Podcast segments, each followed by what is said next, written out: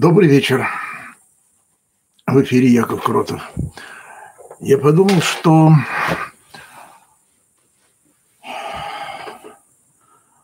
почему я не могу здесь сказать то главное, что я считаю нужно говорить, почему я должен ограничивать себя богослужением. Я скажу сегодня, если угодно, проповедь, хотя я не понимаю, почему все, что о Боге, сразу проповедь. Есть такая лента – Мебиуса. Это модель одномерного пространства. То есть берется обычная лента бумажная, разрезается, перекручивается один раз, и затем, если вы карандашом начинаете чертить линию, вы обнаруживаете, что у этой ленты нет ни внешней, ни внутренней стороны. Менее известно, что есть э, бутылка Кляйна, которая является моделью э, четырехмерного пространства. Это бутылка, горлышко которой упрятано внутрь себя, так что, залезая в бутылку, вы оказываетесь вовне бутылки. Так вот, человек постоянно ощущает мир как дом. Это замечательное свойство. Ведь на самом деле мир э, самоценен. Мир и без человека будет существовать. Мы спрашиваем себя, существует ли звук дерева в лесу, если его никто не слышит, если нет дровосека, который будет это дерево рубить. Если не будет дровосека, дерево будет. Вот если не будет Бога, Вселенная эм, исчезнет. Без Творца Мона Лиза – это всего лишь засохшая тряпка. И она очень быстро распадется. Ее надо поддерживать.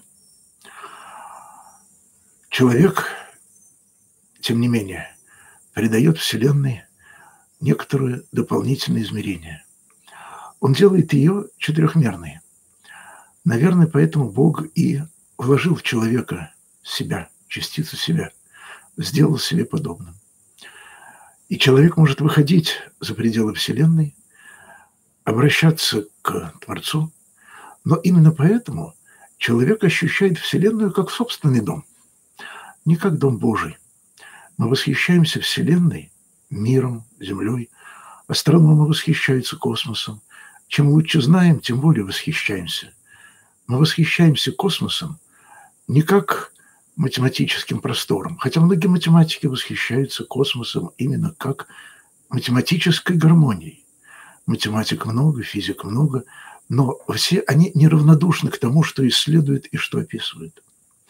Люди живут в математике, в абстрактнейшей из абстракций, и им это приятно. Для них математика – это дом, в котором они живут.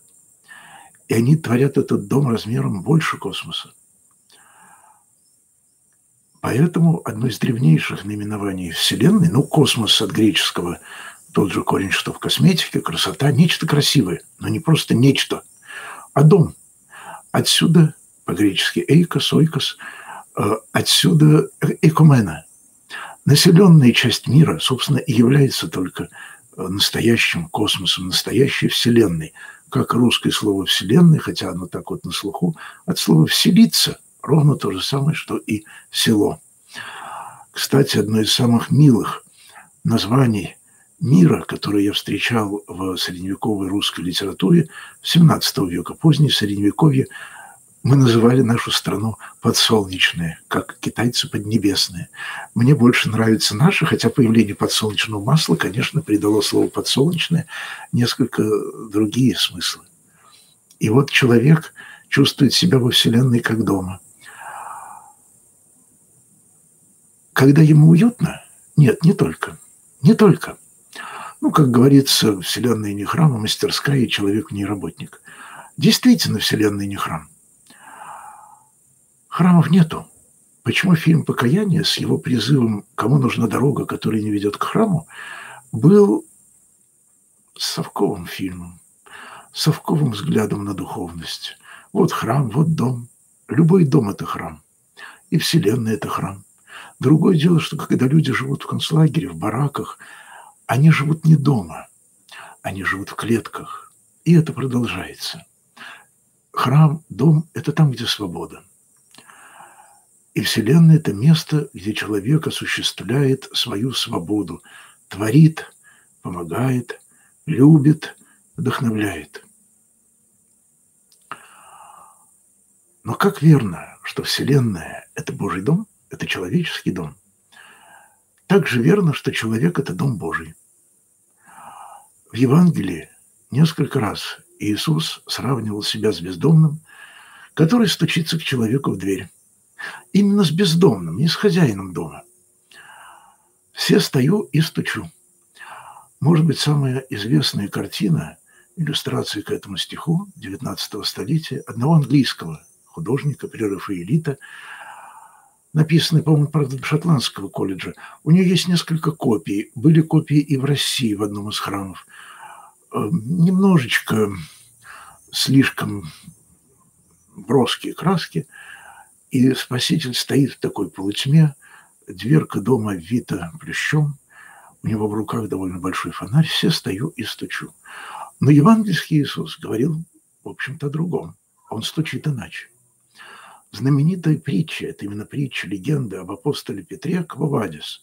Петр бежит из Рима от неминуемой казни, и вдруг ему навстречу попадается Иисус. И Петр в изумлении задает самый глупый вопрос из всех возможных. «Ты куда?» На что и получает ответ. Вопрос и звучит «Квовадис, кама глядеши» по-славянски название знаменитого когда-то романа Ганныка Сенкевича.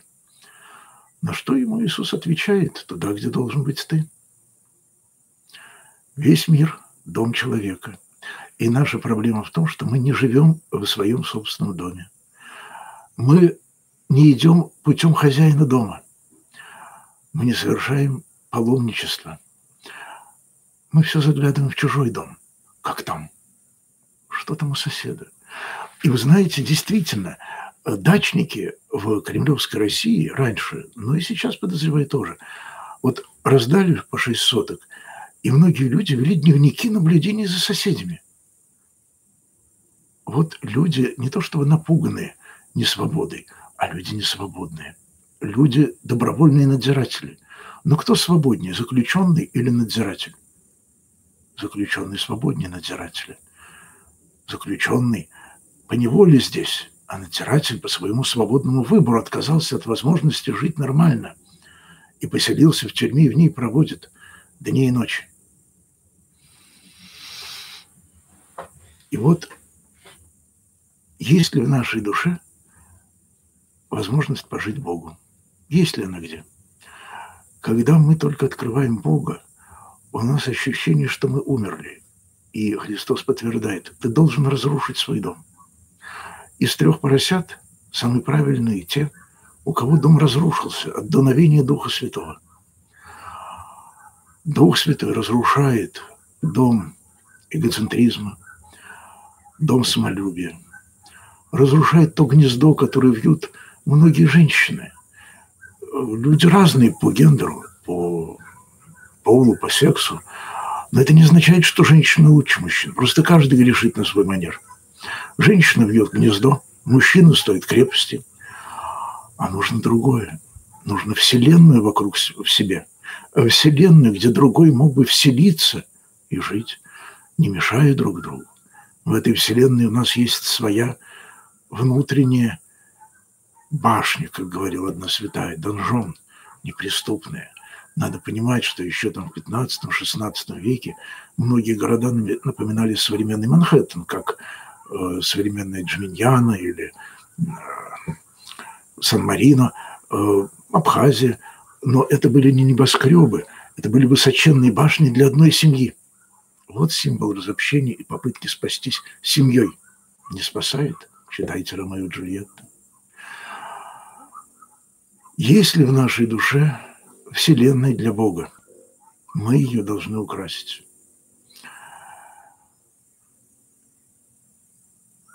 И в заключение мне вспоминается рассказ великого писателя Шалома Алейхама.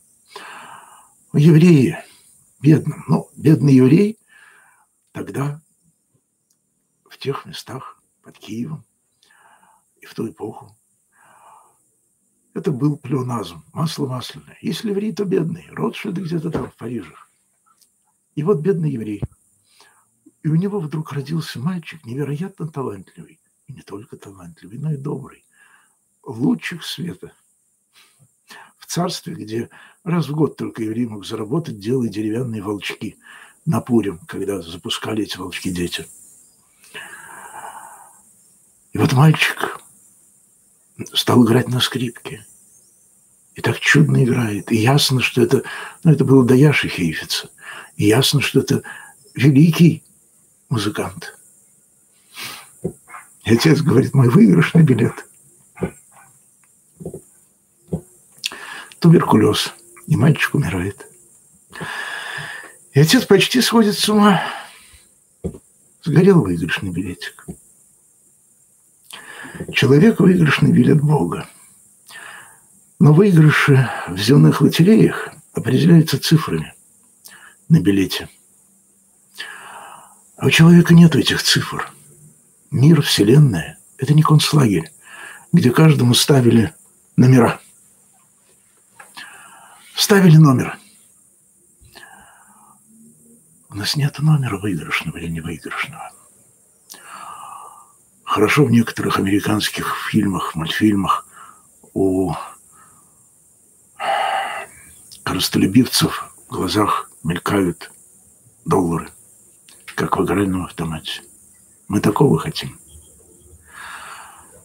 Мы выигрышный билет нашего Небесного Отца. Но цифры определяем мы.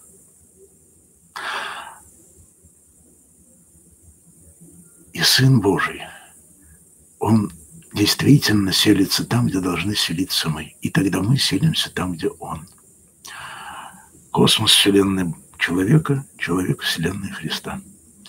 И Дух Божий дышит и там, и там. Пространство, воздух одно. Такая вот бутылка Христа. Полезем в нее. Спокойной ночи, всех благ. До завтра.